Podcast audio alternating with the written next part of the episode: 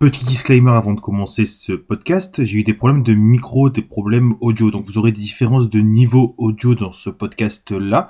Veuillez ne pas m'en tenir compte. J'espère que vous allez kiffer cet épisode sur Marvel Comics. Et les gars, n'oubliez pas, nom de Zeus, vivez cinéma. Retrouve-nous aussi sur YouTube en tapant nom de le chiffre Zeus pour nous voir en vrai ainsi que sur Insta, Twitter et TikTok. Tu vas kiffer. Ah, vous êtes là? Ah, je prêtais justement à aller jouer à la console. Vous savez ce que c'est mon style de jeu préféré? Bah, C'est les jeux d'aventure. Justement, euh, tout ce qui se rapporte aux super-héros. J'aime bien des jeux de super-héros. D'ailleurs, j'allais jouer à Spider-Man euh, sur PS4. Mais vous savez que, parlant de Spider-Man, vous savez que la boîte de production Marvel a failli faire faillite et n'a failli pas connaître le grand succès qu'on connaît maintenant? Vous savez que c'est parti d'un simple petit magazine à une grosse super production Non. Vous savez quoi? Installez-vous, venez jouer avec moi. Nom de Zeus, je vais vous raconter. Nom de Zeus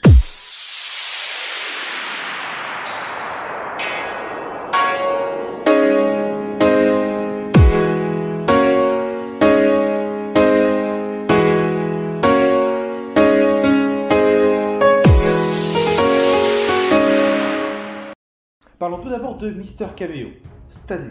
Stanley, de son vrai nom Stanley Martin Lieber, est né le 28 décembre 1922 à New York et il est mort en novembre 2018. Il est connu pour être le scénariste et le directeur de publication de Marvel Comics, mais il est surtout connu avec ses compères Steve Ditko et Jack Kirby pour la création de plus de centaines de super-héros et tout l'univers qui les entoure. Avec le succès de tous ces personnages, il faisait passer Marvel Comics d'une petite boîte de production de bande dessinée à un immense empire industriel multimédia.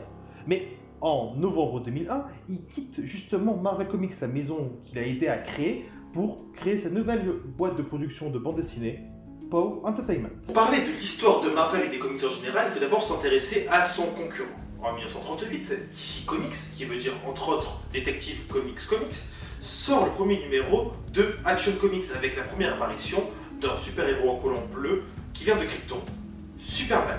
Le succès fut immédiat. Et l'année d'après, le prochain coup de tonnerre de DC Comics, justement, c'est la création de Batman. Batman qui apparaît dans le numéro 27 de Detective Comics. Justement, en 1939, un certain Martin Gouman crée la maison de production Timely Comics qui au départ publie que des histoires pulp, les pulp fiction. Les pulp fiction, c'était des histoires de science-fiction, de romances et de policiers qui étaient publiées euh, périodiquement. Voilà. La première publication de la maison Marvel, telle qu'on la connaît aujourd'hui, intervient en octobre 1939 avec deux histoires, celle de Namor, le prince des mers, et la torche humaine. En 1941, un certain Joe Simon et Jack Kirby créent le premier super-héros tel qu'on le connaît aujourd'hui, le premier vrai super-héros de la maison Marvel, un certain Captain America. Justement, c'est là qu'intervient le génie de Marvel. Un certain Karl Burgos et Bill Everett voient les ventes exploser et pour garder l'intérêt des lecteurs pour Marvel, ont l'idée de se faire rencontrer bah, les différents super-héros de la firme. Justement, bah, le premier numéro qui apparaît, c'est l'affrontement entre la torche humaine et Namor, le prince des mers. Publié dans le numéro 7 et 8 de Marvel Mystery, ce fut le premier crossover de l'histoire des comics, le premier à utiliser un univers partagé. D'ailleurs, en 1940, ce fut une année très prolifique pour Timely Comics, justement avec la création du premier super-héros patriotique qui est Captain America. Et ce fut aussi, dans les années suivantes, des comics très patriotiques. On pense notamment à Submariner en 1941, à Young Allied Comics en 1941 toujours, et déjà l'ennemi était déjà tout désigné. Bah, c'était les forces de l'Axe contre les États-Unis. C'était déjà l'ennemi était déjà le nazisme. Kirby et Simon dessinent plus de 10 numéros de Captain America avant de partir de Timely Comics. En effet, Martin Goodman avait promis plus de 15% des dividendes à Simon et 10% à Kirby. Mais en trafiquant les écritures comptables, il faisait croire à tout le monde que Captain America n'était pas rentable. C'est qui froisse ça Kirby et Simon qui décident de partir pour le concurrent DC Comics. Martin Goodman ne se dégonfle pas et nomme un nouveau directeur de la rédaction, un certain Stanley, âgé que de 19 ans à l'époque. Et ensuite nomma Vincent Fargo lorsque Stanley parta pour la guerre. Après la guerre, Stanley retrouve son poste d'éditeur en chef. Mais les super-héros ne vendent plus autant qu'avant, n'ont plus autant le vent en poupe et nuisent à la santé de la société. Goodman décide alors que Timely Comics doit surfer sur la mode du moment et demande à Stanley de faire en sorte. Sur ce point-là, il avait une très grande liberté éditoriale et demande alors à plein d'auteurs d'écrire des comics, mais il n'y avait pas assez de publications pour toutes les publier. En 1946, Goodman tombe alors sur plein de pages payées et non publiées. Furieux, Goodman vire tout le monde et garde Stanley et fait appel à des écrivains et des dessinateurs indépendants. Tout l'argent économisé et mis de côté permet à Goodman d'ouvrir sa, nouvelle maison d'édition Atlas News Company. Mais il décide de fermer l'entreprise en 1956. Il veut notamment fermer cette entreprise-là parce qu'il a peur de la Comics Code Authority qui était créée en 1954 et la fin de l'âge d'or des comics. Alors il se fait distribuer par l'American News Company qui ferme brutalement en 1957. Déçu, et il prend la plus mauvaise décision que quelqu'un peut prendre quand il est une entreprise d'édition, il se fait distribuer 6 numéros de Marvel Comics par son concurrent direct, DC Comics. Mais la renaissance de Timely Comics et de Marvel Comics intervient en 1961. Face au succès grandissant de DC Comics, Martin Goodman demande à Stan Lee d'écrire sur un groupe de super-héros. Stan Lee, en jouet, appelle alors Jack Kirby et ensemble sortent le 8 août 1962 le premier numéro de 4 Fantastiques. Et crée par la suite beaucoup beaucoup de super-héros. Notamment on pense à X-Men, Iron Man, Spider-Man, l'incroyable Hulk et bien sûr Daredevil. En octobre 1961, Jack Kirby et Stanley, comme je de vous dire, sortent les 85 numéros 1. Le succès fut tel qu'ils créent une nouvelle méthode, la méthode dite la méthode Marvel. Je vais vous expliquer. Stanley écriva un petit résumé de l'histoire, l'envoya au dessinateur, et le dessinateur euh, développa l'histoire et la découpa à sa façon. Le renvoya à Stanley et Stanley écriva dans les bulles les dialogues. Ce qui permettait à Stanley d'avoir à peu près son saut sur toutes les histoires de Marvel. Ce qui plut pas trop à Jack Kirby justement et Steve Ditko. Suite au succès des 4 Fantastiques, Stanley et Steve Ditko décident de créer le fameux Spider-Man qui a un succès immédiat auprès du public. D'ailleurs, c'est à ce moment-là qu'ils décident de mettre plus de profondeur dans les personnages, de plus d'accès plus psychologique aux comics. Parce que tout le monde peut s'identifier à eux, parce que tout le monde a des problèmes et des défauts comme la plupart des gens. D'ailleurs, c'est le cas de Spider-Man, parce que A des doutes et des défauts et pas sûr de lui, jusqu'à qu'il arrive à gagner l'admiration des gens grâce au super pouvoir qu'il a réussi à acquérir.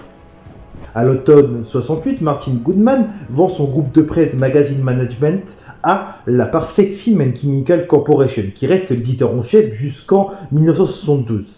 En 1973, la Perfect Film and Chemical Corporation se rebaptise en Cadence Industries et renomme sa division presse en Marvel Comics Group.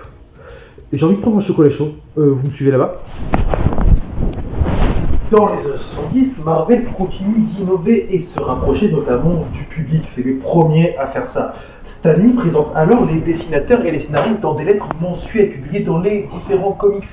On pense notamment aussi à des cross-conventions de fans et, et les écritures des lettres de fans dans les comics. Sur le plan commercial, Marvel essaie de s'exporter à l'étranger, notamment en Grande-Bretagne, avec Captain Britain, qui n'a pas eu grand succès en 1970. Par la suite, Marvel essaie d'innover toujours en créant de plus en plus d'arcs narratifs. On pense notamment à l'arc Secret War. Beaucoup d'arcs rassemblant tous les héros Marvel, notamment, on pense notamment aux Avengers. Ils font aussi des relectures, des rééditions de leurs vieux comics qui marchent toujours autant. Ils refont aussi des réécritures entières des comics. On pense notamment au Daredevil de Frank Miller.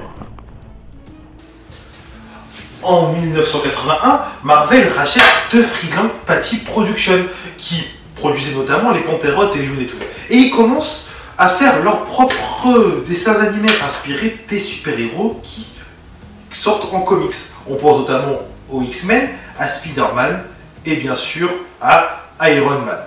En 1986, Marvel est revendu à New World Entertainment et son mania de l'économie, qui est Ronald Perlman pour la modique somme de 82,5 millions de dollars. C'est par la suite, en 1991, que tout s'intensifie pour Marvel Productions, notamment grâce à l'introduction en bourse et voulant se diversifier, ils font autre chose que des comics. C'est là qu'ils commencent à faire des jouets de collection, commencent à faire les séries et les films Marvel que l'on connaît tous maintenant. Mais ça va pas durer bien longtemps parce que toute cette âge d'or de Marvel va s'arrêter bientôt avec euh, ce qui va se passer par la suite. Euh, je vous rejoins dans quelques secondes. C'est l'âge d'or pour Marvel, mais attention, tout ça ne va pas durer bien longtemps. Grâce à la renaissance de DC Comics et les comics beaucoup plus dark, beaucoup plus noirs, on pense notamment à Dark Knight Returns de Frank Miller, à Watchmen d'Alan Moore et aussi Spawn de McFarlane. Et Marvel n'arrive pas à suivre cette mouvance, restant beaucoup trop coloré, et ces comics-là ont du succès. Notamment, ce qui va commencer à lui mettre plomb dans l'aile, bah, c'est la sortie de Batman de Tim Burton en 1989. Mais moi, je suis pas bon pour les mauvaises nouvelles. Moi, j'aime pas mon... Moi, je suis dans la bienveillance, je suis dans la joie. J'aime bien parler de bons trucs, vous apprendre des trucs, mais je suis pas trop trop bon pour les mauvaises nouvelles. Pour cela, j'ai une bonne assistante. Je pense qu'elle va vous raconter. La voix vous raconter la suite de l'histoire. En 1989, le groupe McAndrew et Forbes Holding, dirigé par Ronald Perelman, rachète la Marvel et toutes ses filiales à New World Entertainment pour plus de 80 millions de dollars, puis introduit la société en bourse deux ans plus tard. Perelman est un financier pour qui le rôle du comic book est de maintenir le copyright de la marque déposée en vie pour que la compagnie puisse vendre des produits dérivés. L'anecdote veut qu'en achetant Marvel, Perelman pensait que Superman faisait partie du marché et qu'il pourrait l'exploiter. C'est une période très difficile pour Marvel Comics. Les dettes s'accumulent, et sept auteurs et artistes dont Todd McFarlane, Spider-Man, Wells Portacio, Uncanny X-Men et Mark Silvestri, Wolverine, quittent Marvel pour Image Comics, une compagnie qui permet aux créateurs de conserver les droits d'auteur de leurs personnages. En 1996, Marvel Comics est au bord de la faillite. L'entreprise est alors rachetée par le fabricant Toy Biz, qui renomme la maison d'édition Marvel Entertainment la Maison des Idées parvient à renflouer ses caisses en vendant les droits d'exploitation cinématographique des X-Men et des 4 Fantastiques à la Fox et Spider-Man à Sony Pictures. C'est d'ailleurs cette société de production qui a réalisé tous les précédents films de l'homme araignée, la trilogie de Sam Raimi avec Tobey Maguire et les deux The Amazing Spider-Man avec Andrew Garfield. Le 31 décembre 2009, la Walt Disney Company acquiert Marvel Entertainment pour 4 milliards de dollars. Ce faisant là, la Walt Disney Company prend possession de toutes les filiales de Marvel, en passant de la création de comics jusqu'à le très reconnu Marvel Union est le retour à lumière d'une compagnie qui coulait fur et à mesure depuis une vingtaine d'années, le poussant Marvel à la faillite. Et ce qui permet maintenant à la Walt Disney Company de jouer dans la cour des super-héros. Ce qui leur a permis par la suite de créer ce qu'on appelle maintenant le Marvel Cinematic Universe, le MCU. Mais ça sera pour une vidéo, ce sera pour un petit peu plus tard. Mais fun fact, vous savez que Michael Jackson a failli racheter Marvel au moment où vous étiez le plus bas? Non, vous inquiétez pas, la voix va vous raconter. Au début des années 90, le King of Pop essaie de racheter Marvel Comics parce qu'il veut absolument incarner Spider-Man au cinéma dans un film qu'il pourrait produire. C'est Stanley qui a révélé cette information lors de son passage au Comic Con San Diego de 2009. Je me suis rendu à Neverland. Il voulait faire Spider-Man, je ne sais pas s'il voulait produire le film ou incarner Spider-Man. Notre conversation n'est jamais allée aussi loin, détaille le géant des comics, comme le rapporte le Télégraphe. Il pensait que j'étais celui qui pourrait obtenir les droits pour réaliser un film Spider-Man, et je lui dis que je ne pouvais pas, poursuit-il. Les deux hommes envisageaient d'acheter Marvel Comics, alors au bord de la faillite, mais l'accord a échoué. Qu'est-ce qui rend cette euh, maison de production aussi iconique bah, C'est le fait qu'elle soit toujours aussi créative dans les personnages qu'elle a créés, les personnages qu'elle continue à créer, dans les histoires qu'elle continue à faire pour ses personnages. Ce reboot, tout ce qu'elle fait depuis le début, c'est aussi grâce à son rival DC Comics. Ben, L'un ne va pas sans l'autre. Marvel Comics aurait moins d'aura sans DC Comics et DC Comics aussi. Marvel, toujours le côté coloré, lumineux de, des comics, et DC Comics, toujours le côté noir, glauque et dark. Ben, L'un ne va pas sans l'autre. Donc euh, Marvel Comics, c'est bien comme DC Comics, c'est bien. Mais Marvel Comics a su toujours innover dans le comics, dans les jeux vidéo, dans les figurines et aussi dans le cinéma. Mais on va parler du MCU un petit peu plus tard parce qu'il y a beaucoup, beaucoup, beaucoup de choses à dire et qu'une seule vidéo sur Marvel ne suffit pas. Surtout, pour reprendre le MCU, il faut savoir d'où Marvel vient et ce que ça fait y arriver, la faillite de Marvel justement? Peu de personnes savent et tout le côté iconique de cette maison de production, mais avant même que Disney la rachète et du MCU, c'est déjà une grosse icône dans la pop culture américaine qui a réussi à s'exporter à l'étranger. J'espère que vous avez aimé cet épisode de Nom de Zeus. N'hésitez pas à liker, à commenter, à laisser un pouce bleu. Et euh, on se retrouve une prochaine fois pour un nouvel épisode de Nom de... Ah, ça a sonné. Ah non, c'est pas ici. C'est à côté. On a essayé de d'apporter les comics dans le monde. Je little devrais pas dire ça, mais il y a des chances que toi et moi, on soit parfait. Je really dirais pas ça à propos de Marina, parce que je sais qu'elle est parfaite. Mais aujourd'hui, la plupart des gens pensent que pour nos personnages, il est colosse aux pieds d'argile, Spider-Man, et il est, aren't. il est bon pour attraper euh, des méchants, mais il est susceptible d'avoir une crise d'allergie. Quand il se bat, d'avoir des pellicules, pretty good at d'un catching ongle bad incarné guys, qu'il déchire son costume, ou que sa tantumée fighting. l'empêche de sortir le soir pour sauver le monde. Parce qu'il a ses bottes et parce qu'il neige en fait. May Le truc drôle, c'est que j'ai commencé comme, comme un gag pour garder éveillé. Mais les lecteurs sont aussi fous que moi. Et ils ont commencé à profiter de ça. The readers are as crazy as I am. They started enjoying this sort of thing. So after 20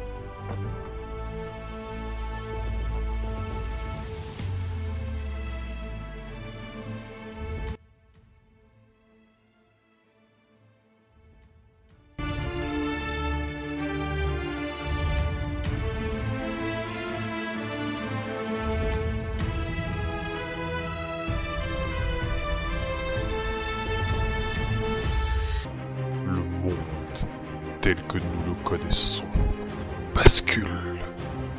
Tout ça pour ça. Tout ce jeu de merde. Tout ce son à chier. Toutes ces vidéos floues sont là pour une seule et unique raison. Pour que je puisse dominer le monde. Tout ça grâce à nom de Zeus.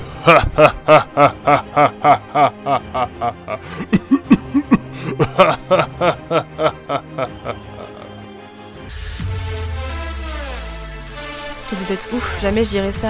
Être un super-héros, c'est quoi? Mettre un Iron Life, un super commentaire, un Captain abonne-toi et un partage panthère? Quoi? C'est toi?